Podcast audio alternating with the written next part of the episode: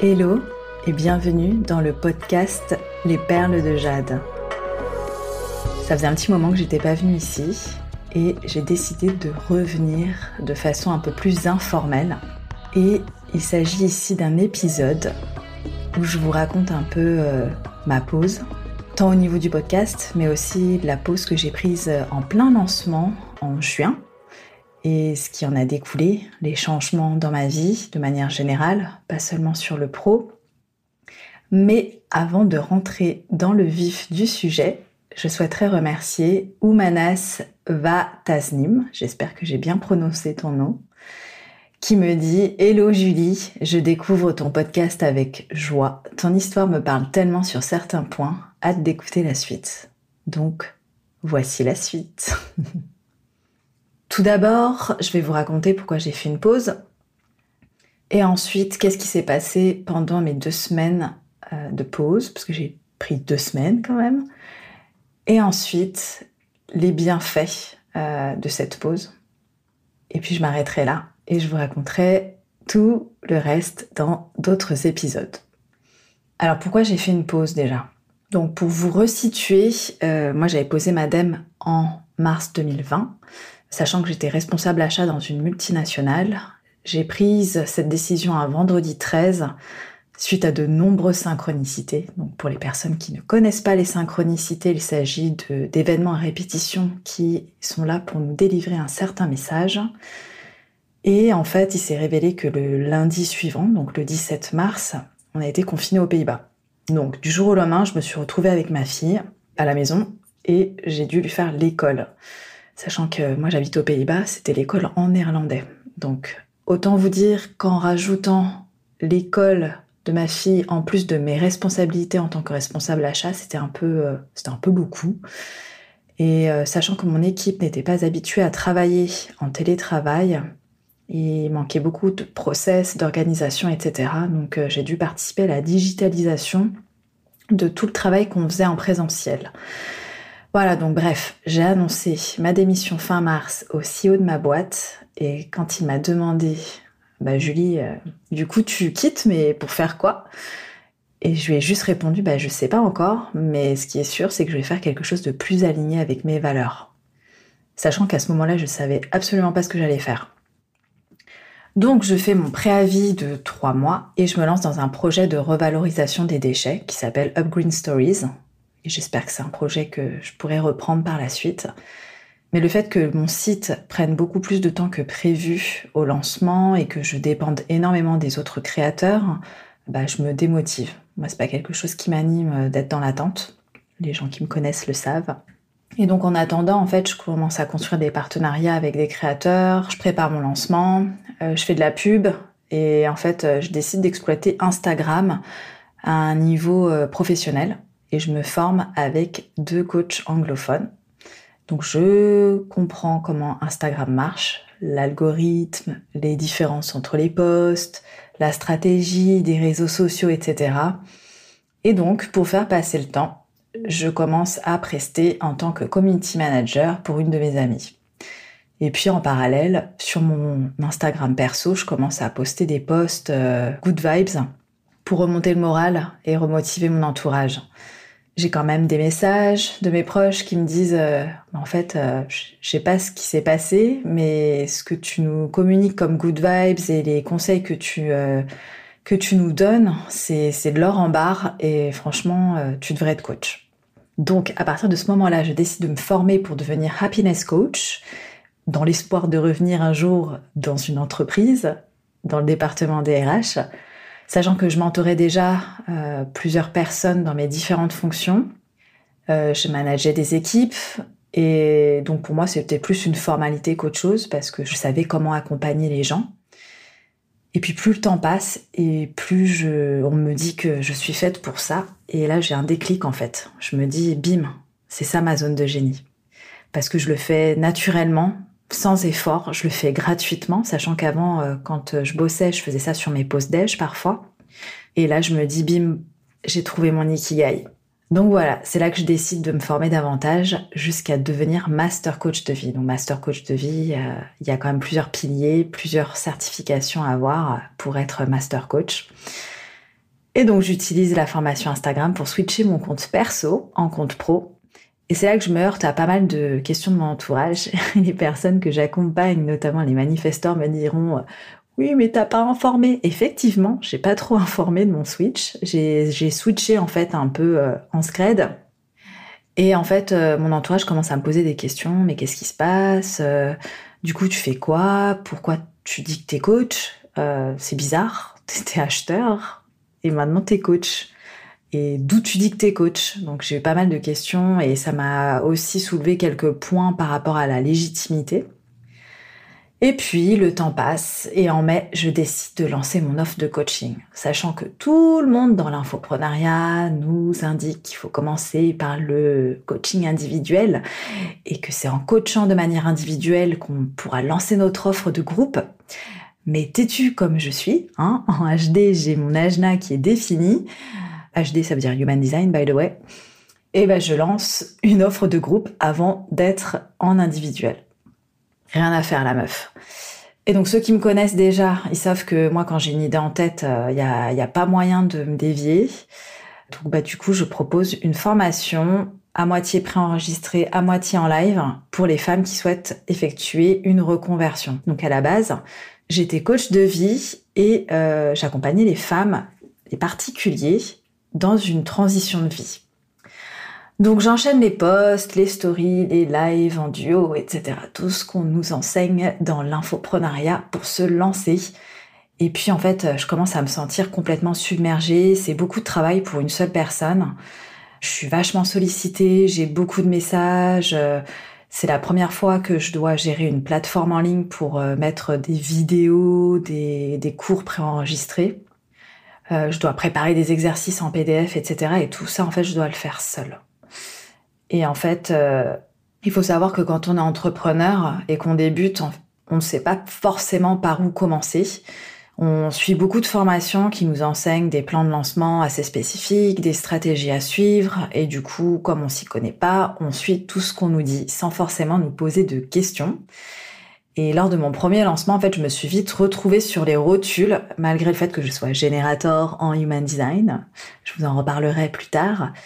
Et donc en fait, à ce moment-là, il y a Aude, qui est une fille que je suis depuis 2009. C'est une influenceuse à la base euh, qui tenait un blog mode qui communiquait sur une retraite qu'elle organisait avec son amie Freda, qui est astrologue.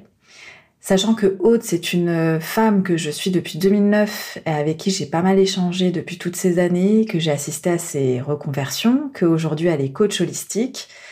Euh, J'avais même pris une séance avec elle en janvier 2020 suite à des problèmes de santé que la médecine conventionnelle n'arrivait pas à solutionner, je me suis dit que voilà, euh, pourquoi pas. Une retraite, je savais même pas ce que c'était. Je me suis juste dit, oh, on va faire du yoga, euh, ça va être cool. Euh, parce que j'aime bien faire du yoga et méditer, enfin à la cool, quoi. Même pas tous les jours.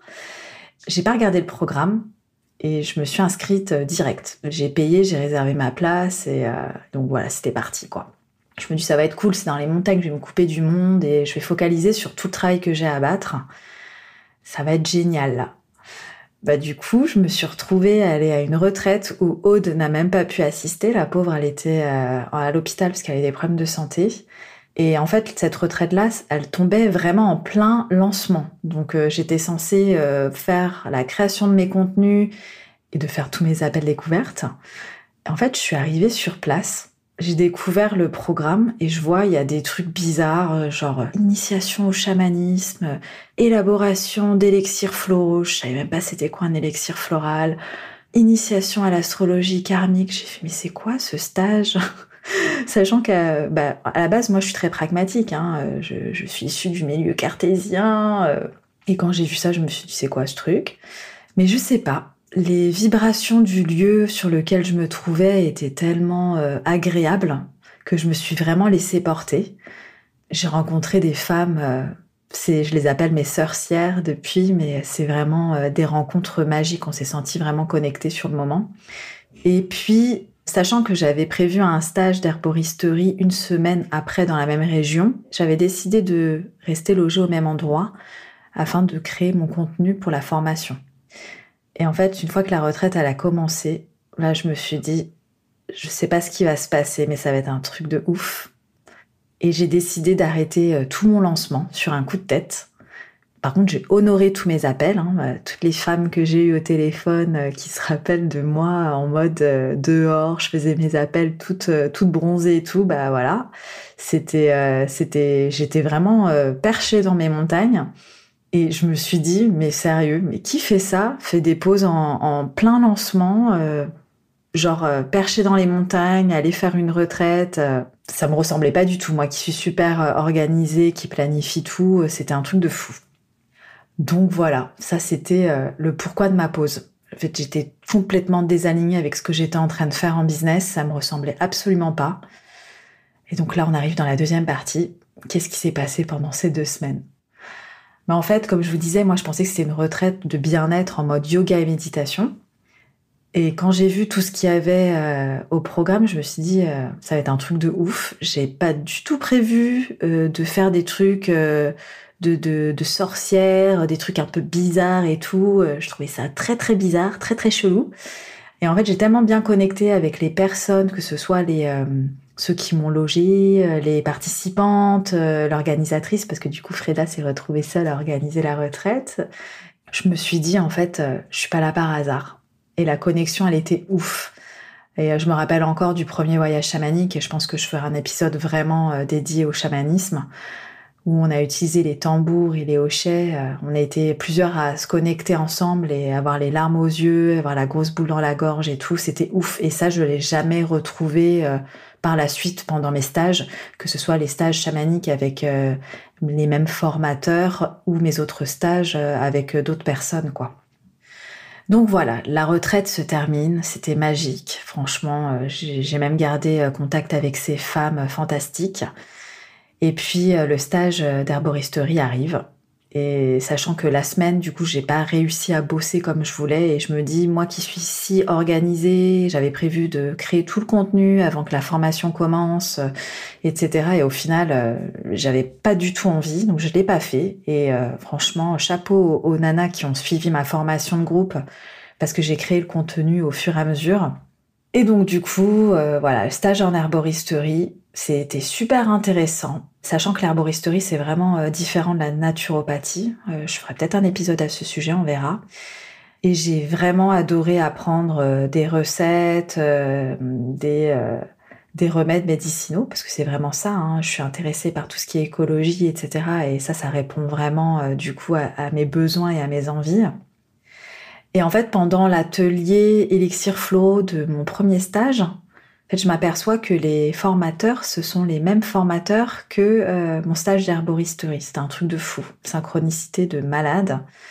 Et je me rends compte en fait euh, pendant ces stages-là que j'ai une connexion particulière aux plantes. Et ça, c'est, j'en parlerai peut-être dans mon épisode sur le chamanisme. J'arrive à deviner en fait les vertus médicinales et les vertus euh, vibratoires quand je me connecte à des plantes. Donc euh, voilà, je ne vais pas trop euh, détailler dans cet épisode, mais en gros, c'était assez perché. Et même moi, euh, je me suis dit, mais c'est bizarre comment j'arrive à faire ça. En fait, ce que j'ignorais, c'était que mon stage en herboristerie, c'était une initiation un peu plus approfondie du chamanisme. Donc on a refait des voyages chamaniques. Et honnêtement, je connaissais absolument rien au chamanisme. Je m'étais jamais renseignée sur ce que c'était. J'en avais entendu parler, mais jamais ça m'avait interpellée. Lors d'une guidance médiumnique, on m'avait dit que j'avais été chamane dans mes vies antérieures, mais ça m'avait pas interpellée, ça m'avait pas forcément donné envie de me renseigner. Mais en fait, je me suis rendu compte que de toute façon, tout me menait au chamanisme. Donc euh, c'était un truc de fou. Et ça, vraiment, j'en parlerai. Je pense c'est important euh, pour les personnes de, de, connaître un petit peu ce que c'est le chamanisme. Et en fait, à mon retour à Rotterdam, parce que j'habite à Rotterdam aux Pays-Bas, j'ai compris que ce que j'avais vécu, c'était vraiment euh, spécial. C'était un truc de fou. Les connexions que j'ai faites étaient folles. Le stage euh, en herboristerie, il y avait une vibration complètement différente que le stage euh, du week-end précédent. Et d'ailleurs, pendant ce stage, j'avais eu plus tendance à m'isoler, à rester seule, alors que le stage précédent, j'étais tout le temps avec les participantes. Et en fait, j'ai réalisé bien après que les personnes rencontrées durant mon premier stage, c'était des personnes qui allaient faire partie de ma vie. Mais genre, euh, là aujourd'hui, en fait, on a un groupe WhatsApp avec ces personnes, on se parle tout le temps. Et même si euh, on se répond pas toujours, on lit, euh, on est au courant de ce qui se passe dans la vie euh, des unes des autres. Enfin, c'est ouf la connexion qu'on a. Et quand je suis revenue donc à Rotterdam pour reprendre mon lancement, les mots que j'employais avant mon départ, ça résonnait plus du tout. Genre j'utilisais les mots reconversion, job de rêve, carrière, ambition. Alors que quand je suis revenue, j'employais plutôt des expressions euh, de la sémantique, de la mission de vie, de l'alignement, la connaissance de soi. Et c'est à partir de là que j'ai commencé à cheminer vers ma propre transformation. Donc voilà, dans cette dernière partie, en fait, je voudrais juste vous expliquer euh, un petit peu les bienfaits dans le fait d'écouter ses ressentis parce que bah, quand j'ai décidé de faire ce break, c'est que je me suis écoutée, je me suis dit en fait j'en peux plus, s'il y a un truc qui va pas, euh, et je me suis écoutée, j'ai fait une pause, sachant que bah, moi je suis mariée, j'ai une petite fille, et euh, je me suis cassée, vraiment m'isoler dans les montagnes. C'est la première fois que je faisais ça. C'est pas quelque chose que, que je fais, euh, que genre je me casse comme ça, je laisse mon homme et ma fille.